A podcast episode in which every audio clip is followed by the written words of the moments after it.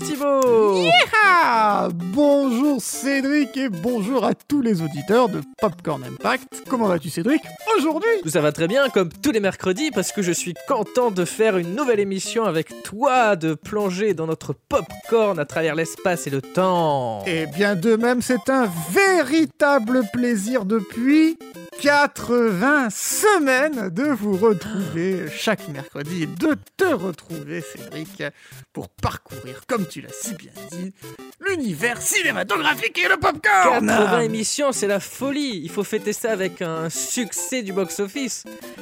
Allons, allons dans notre un popcorn. film marquant Rentrons. Allons-y, toujours un peu serré, mais ça ne serait tardé, c'est une question de Oui, semaine. on a réservé avec le garagiste pour qu'il nous l'agrandisse tout cet été pendant que nous, on, on sera à la plage, on vous fera des zéro impact. Exactement, j'en ai hâte, c'est parti. Allez. Hop là, j'appuie sur le bouton. Allez.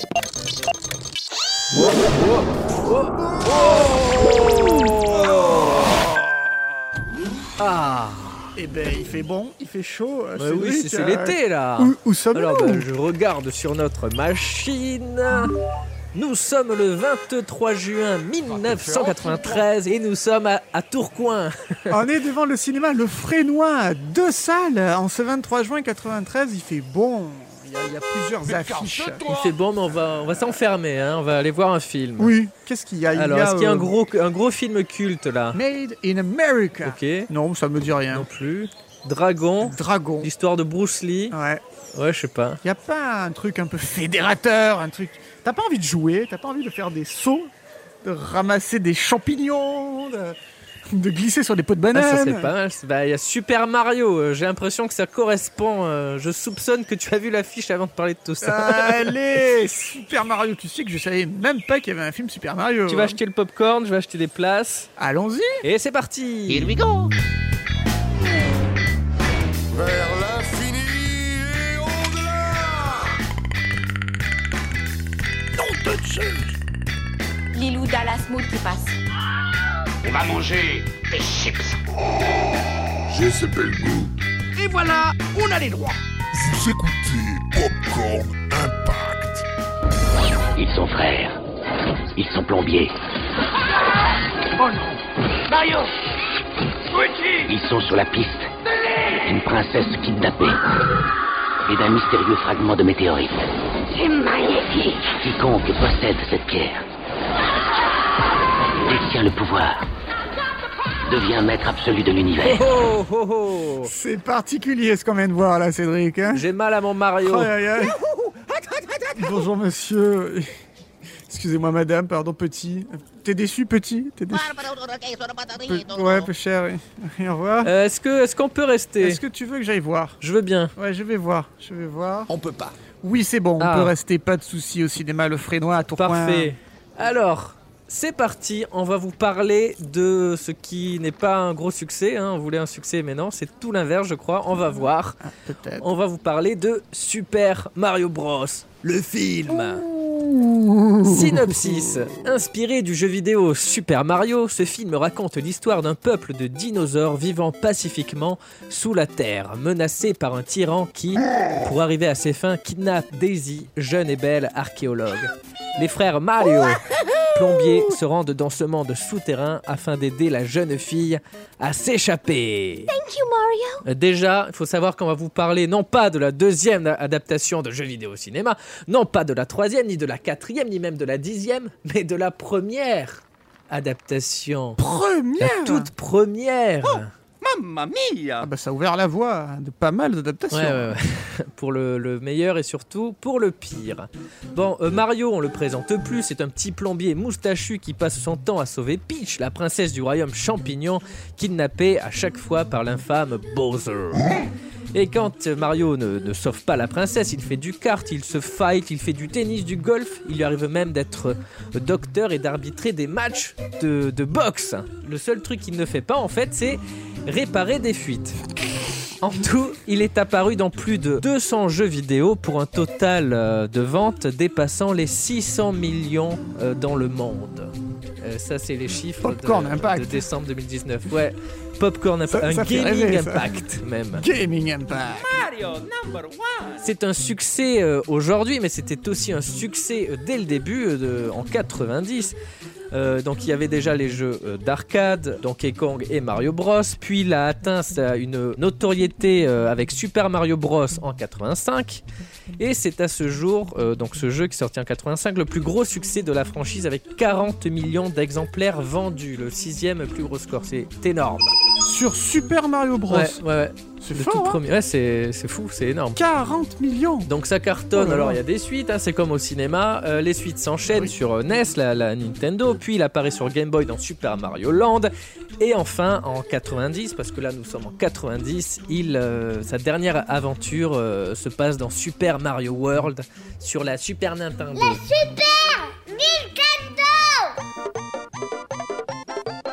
Et là, on est dans le premier âge d'or de Mario qui, qui, donc, qui est entré dans, dans de nombreux foyers à travers le monde. Ouh. Et évidemment, ce succès a tapé dans l'œil d'Hollywood et notamment d'un certain Roland Joffé, réalisateur entre autres de Mission avec Robert De Niro. Mon fils, qui était à l'appartement avec nous, n'arrêtait pas de jouer à la Nintendo. Donc, sans cesse, j'avais ce jeu dans le coin de mon regard. Et là, là, direct, il sent le potentiel de Mario et se dit que ça serait une bonne idée de l'adapter en film. Alors il réfléchit à un projet et part au Japon en parler à Hiroshi Yamoshi, le président de Nintendo de l'époque. Allô Il lui présente son idée et Yamoshi euh, aime bien et lui demande Plusieurs grands studios sont aussi intéressés pour adapter notre Mario au cinéma, mais pourquoi confierait-on les droits à un petit studio comme Leitmotiv?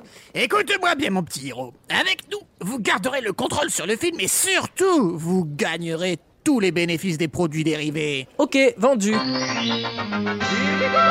Bim Il se check et Joffé repart avec un contrat de 2 millions de dollars pour utiliser le héros de Nintendo pendant un temps limité, pendant le temps euh, de création du film. Voilà, après il récupère, hein, faut pas déconner. Et euh, Nintendo regardera la création du film d'un œil très éloigné, ils vont pas trop s'en mêler euh, parce que... Très, très, très éloigné. Très hein, très éloigné, bah, du Japon. du Japon. Et parce qu'ils se disent que finalement la notoriété de Mario est très forte et que ça fera à sa seule le succès du film. Voilà, évidemment. euh, que peut-il bien se passer de mal Hein Ouais. Et voilà, maintenant qu'il a, qu'il a, qu'il a les droits, il faut se lancer dans le script, trouver un réal, trouver des acteurs. Bref, ça va, ça va être tranquillou. Hop, hop, hop, du gâteau. Un premier réalisateur est engagé, Greg Biman, l'homme abeille. Mais son dernier film est un bide, alors il est viré. Thank you so much for playing my game. Hein, c'est, c'est, c'est comme ça, Hollywood. Ça se passe comme ça aux États-Unis des Amériques. Du coup, Joffé va voir Harold Ramis, mais voilà, il n'a pas envie de réaliser ce film. du coup, il galère à trouver un réalisateur, mais Cédric, dis-moi que c'est plus simple pour les acteurs. Tu te mets le doigt dans l'œil, Thibaut. Oh C'est pas simple du tout. Pour le rôle de Koopa, donc euh, Bowser dans le jeu vidéo, mais qui s'appelle Koopa dans le, dans, le, dans, dans le film, on demande d'abord à Arnold Schwarzenegger et Oh. Michael Keaton. Rien que ça. Le Schwarzenegger avait la carrure, tu vois, il aurait pu faire un gros, Oui. euh, un gros, un gros, un gros Bowser. Un gros boozer. Sauf que les deux refusent. Et le rôle euh, atterrit dans les mains de Dennis Hopper, euh, dont on parlait euh, dans Apocalypse Now, Tiens donc, qui avait quelques petits problèmes de... de stupéfiants Voilà. et d'alcool. Et donc il accepte et avoue tranquillement, et le crie sur, euh, et le crie un peu partout, qu'il a accepté pour l'argent. Pour Luigi, d'abord on demande à Tom Hanks, qui est choisi, qui accepte, euh, qui, qui est embauché. Génial Euh, Il y a des sources qui disent qu'il a été embauché pour le rôle de Mario, mais a priori des documents un peu plus récents disent que c'est bien pour le rôle de Luigi. Bah, Génial quand même. C'est génial aussi, oui, oui. Bon, en plus, il est grand, il est svelte, donc ça va mieux pour Luigi. Mais bon. Oh yeah. Mais finalement, ils le mettent à la porte parce qu'ils ne veulent pas d'un acteur qui fait des comédies. Ah. Parce qu'à l'époque, Tom Hanks, c'est pas le Tom Hanks qu'on connaît. Euh, c'est Tom Hanks de Big, de Splash, euh, etc. Donc ils se disent non, on veut pas ça. Oh. Donc ils font appel à John Leguizamo euh, en début de carrière et qui accepte direct. Ouais. Voilà, ça, ça va. Et euh, fait euh, assez marrant, euh, pour jouer dans Mario, John Leguizamo euh, refuse un rôle dans Philadelphia. Et Tom Hanks, qui s'est vu refuser le rôle de, de- dans Mario, euh, rejoint le film Philadelphia. Wow. Et Eh oui. voilà, la suite de leur carrière, on la connaît. Oscar, Oscar du meilleur rôle, je crois, hein, pour, euh, Os- euh, Pour Tom pour Hanks. Tom Hanks dans Ouais. Philadelphia. ouais. Ouais, ouais. Et, euh, et, et Mario alors? Ah, Mario. Ben Mario, c'est le plus compliqué. Oh no! Euh, on apprenait dans le livre Making of du film à l'époque que Bob Hoskins était le premier choix des producteurs. C'était sans hésiter notre premier choix. Nous frissonnions à l'idée de l'avoir. Mais ça, c'est dans le Making of. En vrai, c'est un peu du mytho. Ah merde. Euh, D'abord, euh, Dustin Hoffman euh, s'est présenté pour avoir le rôle parce qu'il voulait faire plaisir à ses enfants. Donc, je suis intéressé, prenez-moi. Ils ont dit non. Ils ne le veulent pas.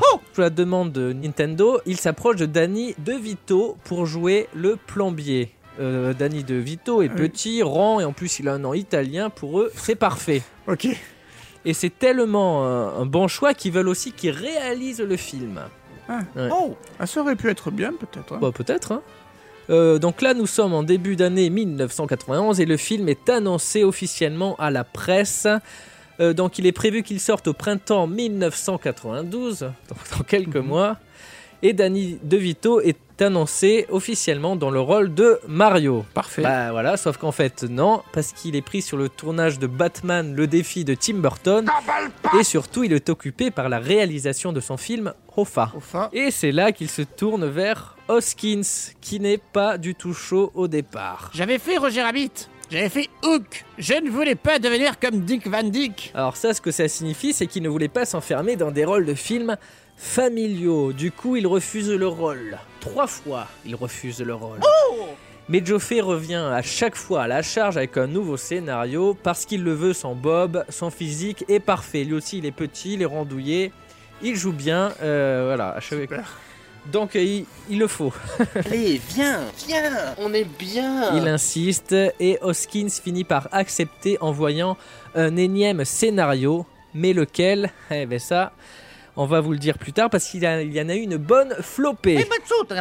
Et oui, le scénario, ça n'a pas été une mince affaire et c'est Jack Eberts, euh, le coproducteur du film, qui l'explique le mieux. Et le jeu n'a pas d'histoire. Et les personnages n'ont même pas de caractéristiques. Ce sont juste des noms. Nous avions besoin d'intégrer Mario et Luigi dans une histoire qui a un minimum de sens, qui a un début, un milieu, une fin. C'est vrai que les Mario, c'est Mario qui sauve la princesse et voilà, hein, à cette époque, Et oui, encore mais c'est un jeu vidéo euh, sur Nintendo. Et oui, hein, voilà, à l'époque, il n'y avait pas trop la place à des scénarios. Actuellement, oui, il y a un background, des personnages en chacun, Oui, des caractéristiques et tout, mais avant, c'était pas ça. Parce que les, les consoles ont évolué maintenant. Ce sont des véritables films, ce sont des histoires, ce sont des épopées. Regardez euh, Candy Crush, par exemple. L'épopée Candy Crush. Donc voilà, c'est pas facile. Et pour trouver leur histoire, ils embauchent d'abord Barry Morrow et Ron Bass, les scénaristes de Rain Man. oh, ben là, ils jouent dans la cour des grands. Hein. Ouais, bah ils visent euh, assez haut. Là, ils ont un budget de 28 millions de dollars pour le moment. Donc voilà, c'est voilà, un gros truc. Et eux, ils écrivent un scénario qui ressemble pas mal à Rain Man. Il y a Mario, le grand frère un peu grincheux, voilà, et Luigi, qui est euh, le petit frère un peu autiste. et on les suit dans un road trip existentiel. Mais problème pour le coproducteur Fred Caruso, c'est Plus une pièce dramatique sérieuse qu'une comédie amusante.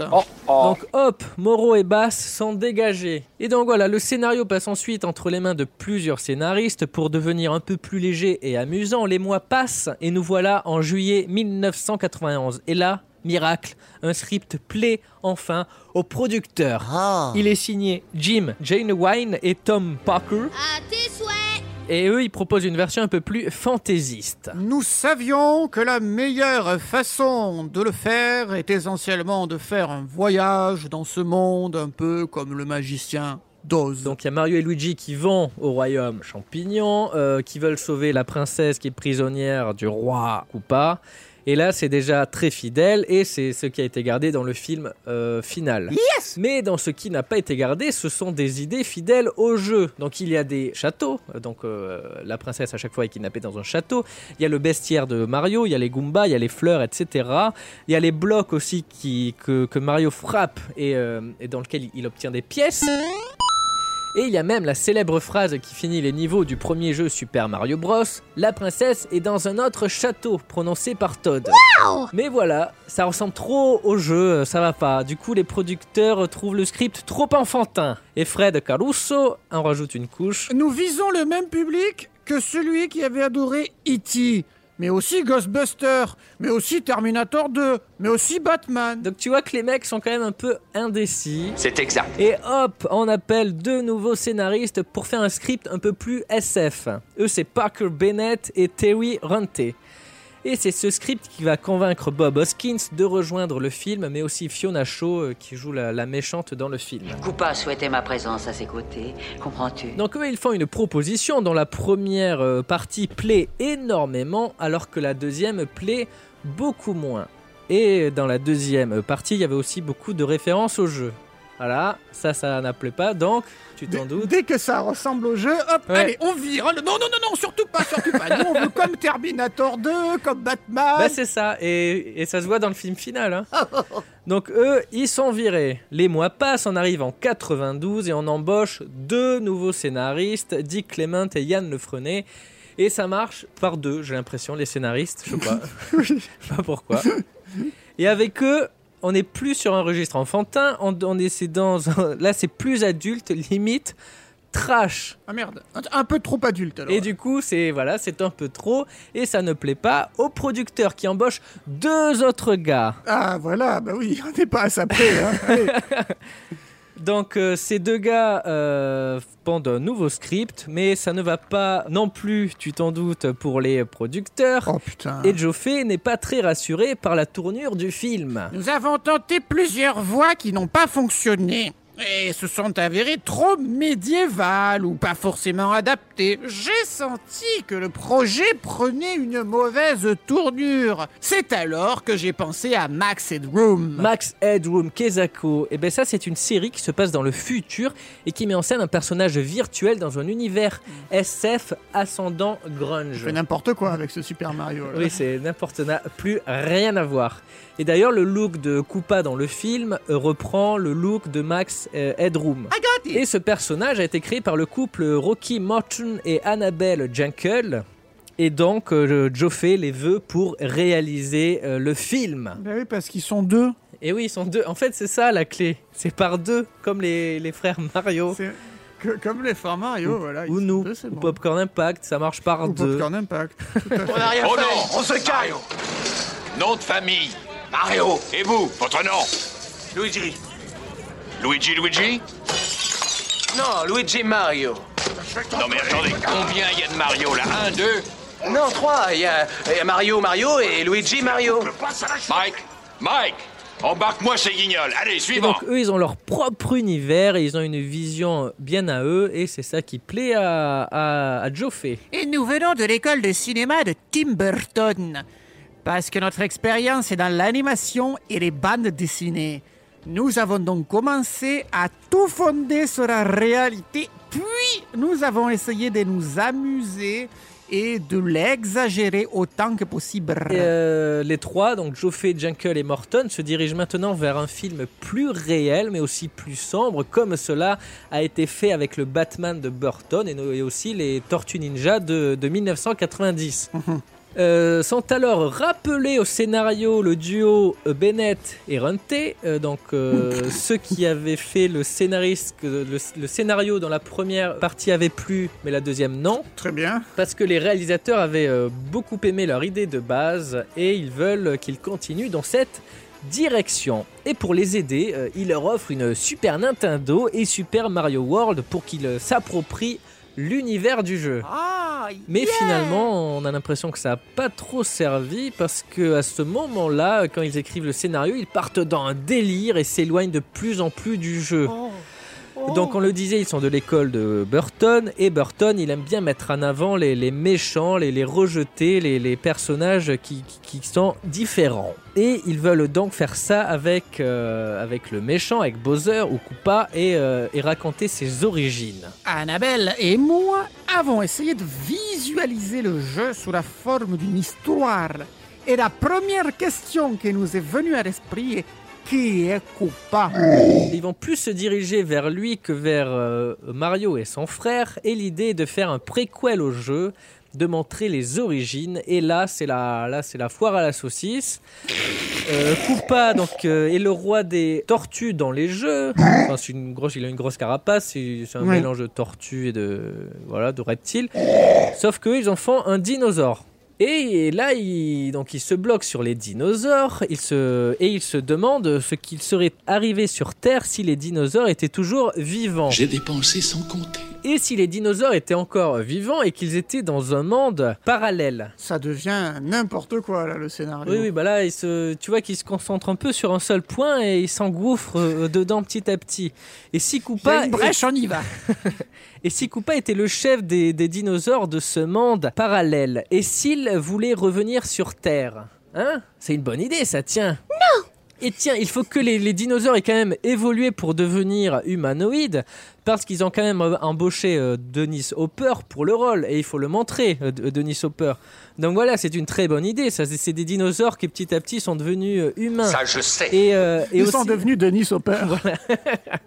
et aussi le royaume euh, très coloré du jeu vidéo, ben on, on s'en fout, on le transforme en mode, un monde, un monde post-apocalyptique et bien glauque avec des, avec des champignons un peu partout. Là, c'est très bien, c'est très bien, c'est le royaume champignons, c'est parfait. Oh, dégoûtant ces mammifères. Pouah Et là, ils sont enthousiastes. Hein. Nous nous sommes dit moderne, un peu sombre, un peu parallèle, c'est Ghostbuster.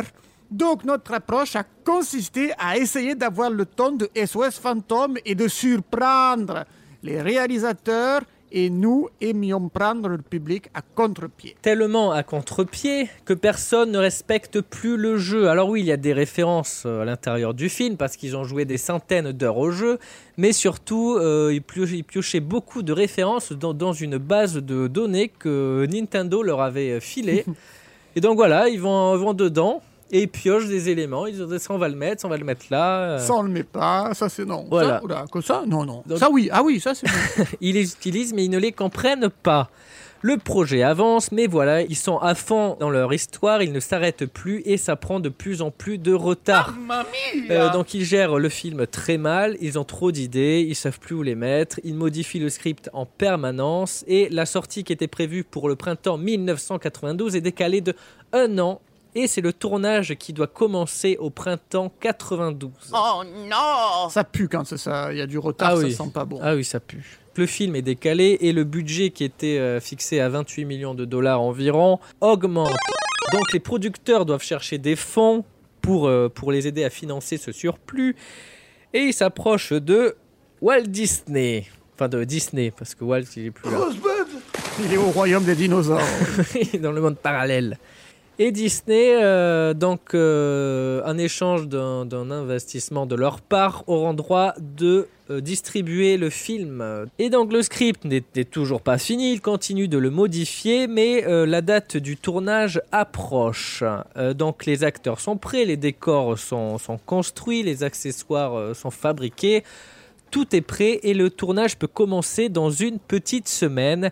Et c'est là que Disney euh, vient mettre son petit grain de sel parce qu'ils veulent changer le scénario qu'ils jugent trop adulte. Ils veulent proposer euh, deux nouveaux scénaristes pour réécrire euh, la chose.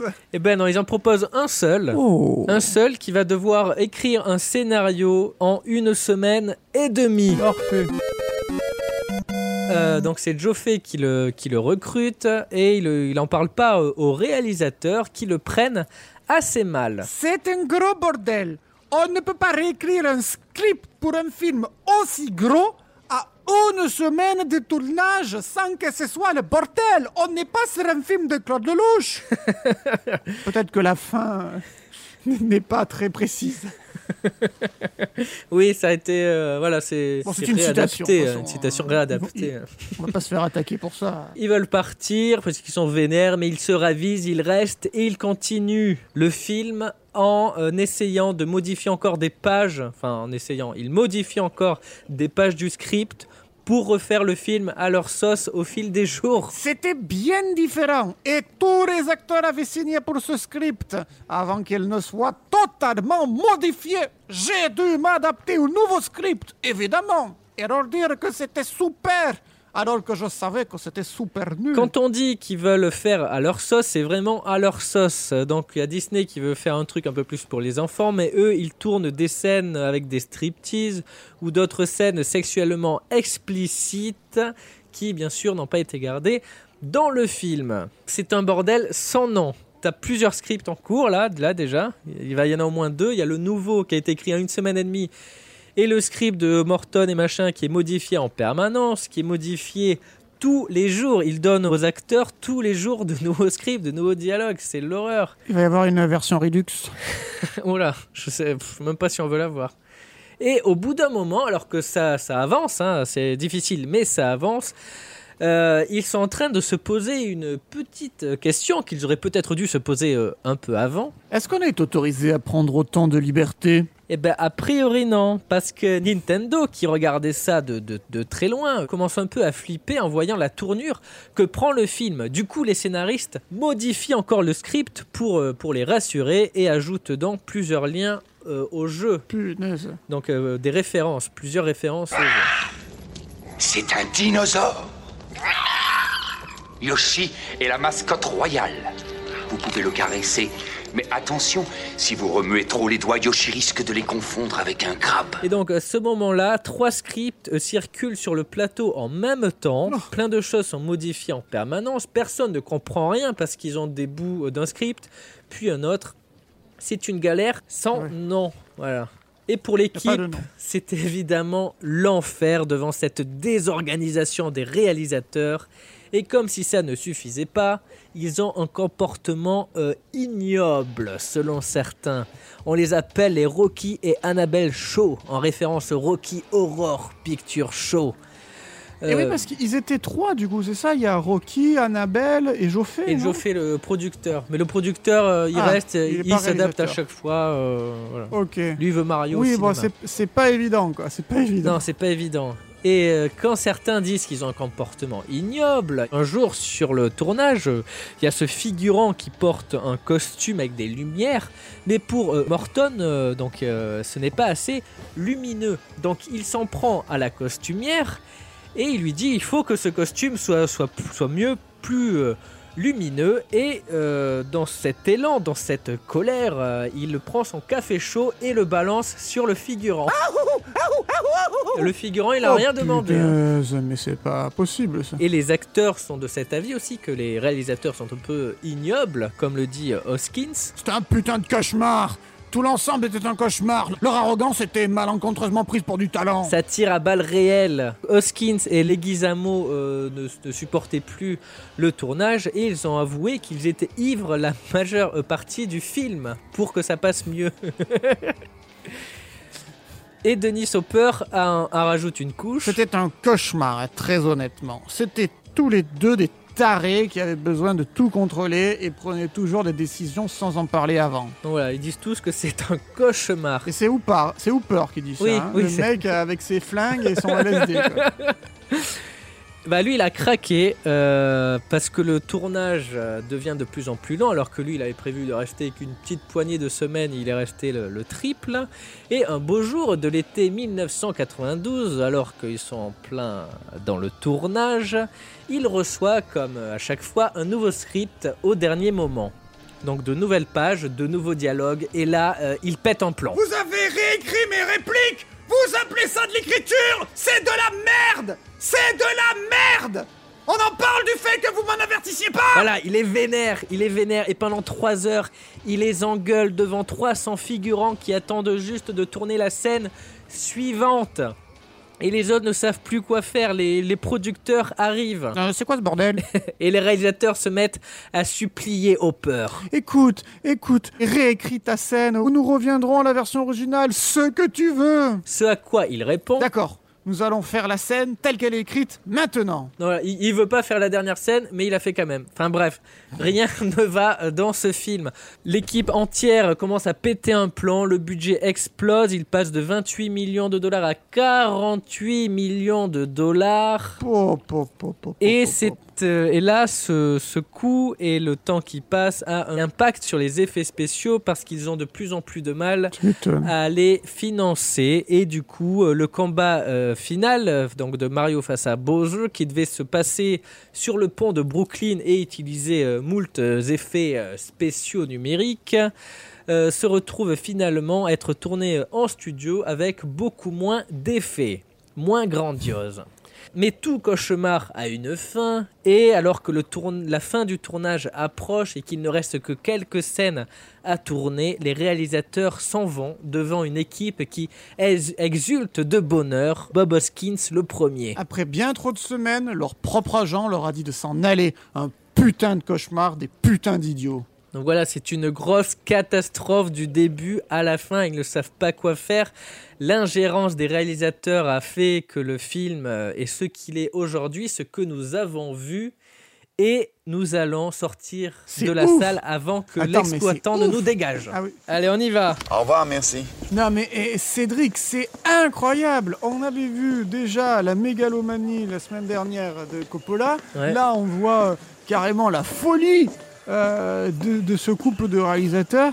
C'est fou comme l'influence d'un réalisateur sur le tournage du film peut changer du tout au tout. quoi. C'est incroyable. C'est ça, parce qu'on parle de euh, l'impact du film sur le box-office, mais il y a aussi des, des choix avant ça qui impactent sur le film en lui-même. C'est ouf. Et, euh, et là, c'est fou. Enfin, tous ces scénarios, ces gens virés, euh, ils veulent un produit. Ils savent pas quoi faire, ils changent, ils n'ont pas d'idée, et ça, ça court à la catastrophe. C'est incroyable. Écoute, on va peut-être parachever toutes ces anecdotes, toutes ces recherches par un petit extrait visuel. Oui, oui, oui. Et après, nous pourrons analyser son impact dans notre Ah popcorn oui. géant. Ok, oui. Extrait.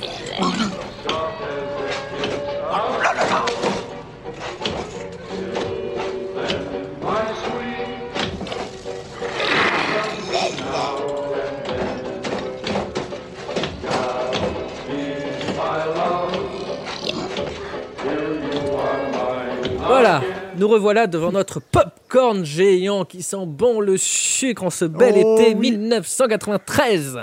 C'est de la folie, je vais mettre une petite pièce dans la machine pour vérifier l'impact du film sur son box-office.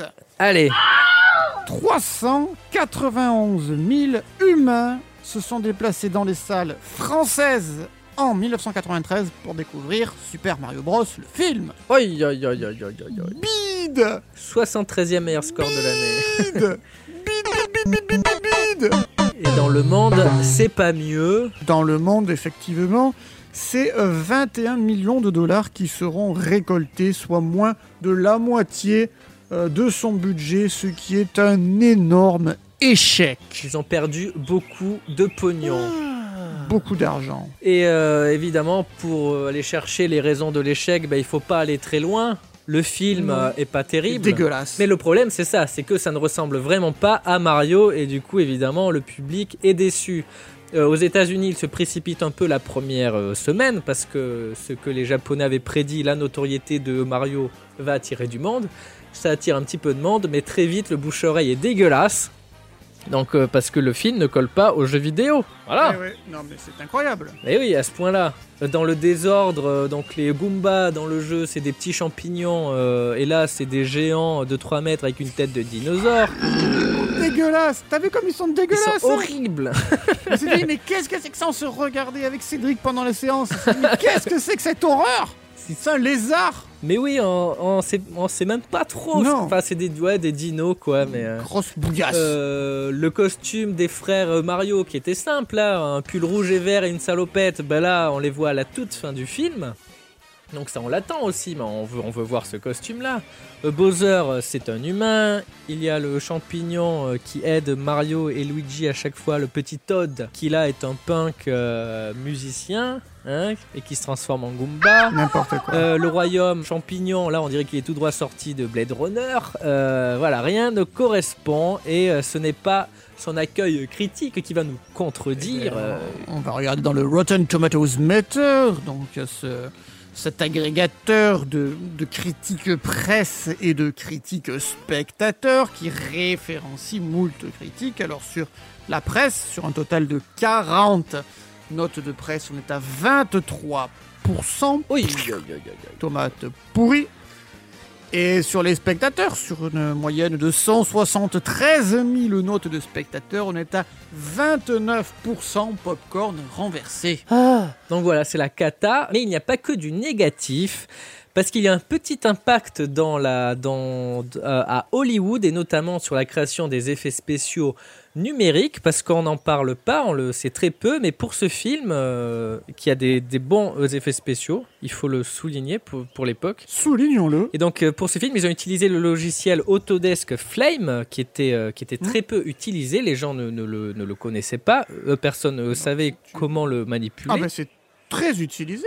Flame et Smoke et toute la, suite Autodesk dans la publicité, dans les effets spéciaux, c'est un peu la référence. Donc c'était vraiment des pionniers de l'utiliser à l'époque. Et donc voilà, à cette époque, ils ont embauché des spécialistes pour bosser sur des effets spéciaux numériques, qui en étaient au, au tout début. Et ces spécialistes donc, ont utilisé le logiciel Autodesk et euh, ils ont vite vu que c'était assez incroyable. On pouvait gérer la lumière, avoir des objets en 3D, on pouvait faire euh, bouger ces objets en 3D, mettre une texture. Pour eux, c'était dingue. Et donc ils ont, euh, c'est eux, donc en travaillant sur ce film, qui ont amélioré le logiciel et qui l'ont ouvert à d'autres studios après pour d'autres films et c'est grâce à eux que ça a beaucoup évolué. Même, donc c'est un pivot énorme, même si ça a un peu été effacé après par, euh, par, euh, par les effets spéciaux de Jurassic Park qui est sorti un petit peu plus tard.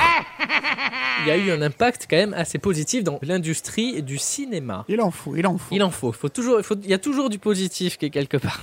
Il y a du en lui. mais c'est le, mais c'est un peu peut-être un peu le seul impact positif. Euh, déjà, les réalisateurs n'ont plus fait de films après ça. Oui. Bon, peut-être que c'est positif aussi, ça, hein, pour les Pour l'équipe. pour les équipes techniques.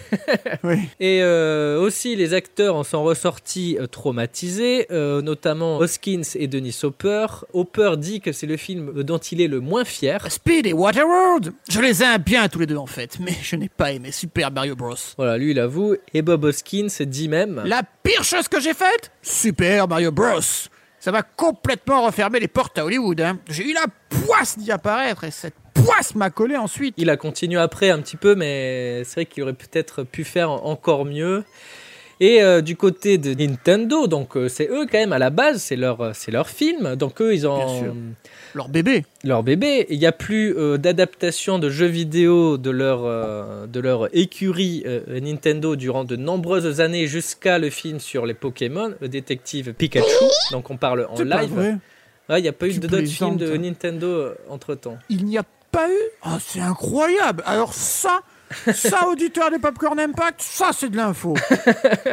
non, mais je savais pas, c'est vrai. Bah oui, non, mais ça paraît ironique, mais c'est c'est Ah fort. non, mais, je me suis dit ça 92. aussi. Je me suis dit, euh, ah bon? Et Ah c'est ouais. vrai qu'en film, en adaptation euh, live avec de vrais acteurs, Ouais. il n'y a eu rien d'autre euh, de la part de, D'accord. de- des jeux Nintendo. Pouah, fou. Et euh, Reggie Fils-Aimé, l'ancien président de Nintendo of America, euh, avait dit que ça laissait, euh, donc le film de 93 a laissé un mauvais goût dans la bouche des développeurs, affirmant que le, cont- que le manque de contrôle créatif était à l'origine de l'échec du film.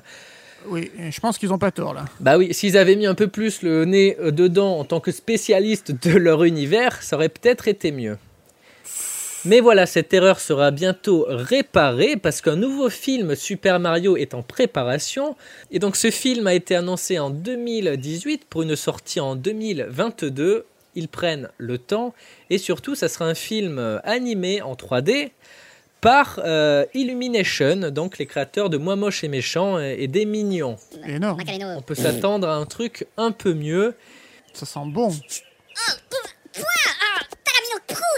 Et on laisse euh, la parole de la fin à Miyamoto, le papa de Mario, donc qui a créé Mario, euh, Donkey Kong, euh, Link, Zelda, machin, et qui dit J'aime que cela n'ait pas été bien fait la première fois. Je pense que c'est plus excitant ou plus digne que de simplement faire une autre version d'un film existant. Et c'est une grande force, selon lui, pour le projet, parce que c'est quelque chose qui est encore rare à Hollywood. Ou Certaines personnes croient savoir mieux que les responsables d'une propriété. Donc voilà. Enfin, il dit ça, mais à l'époque, ils auraient dû, euh, en- voilà, ils auraient dû euh, s'impliquer un peu plus.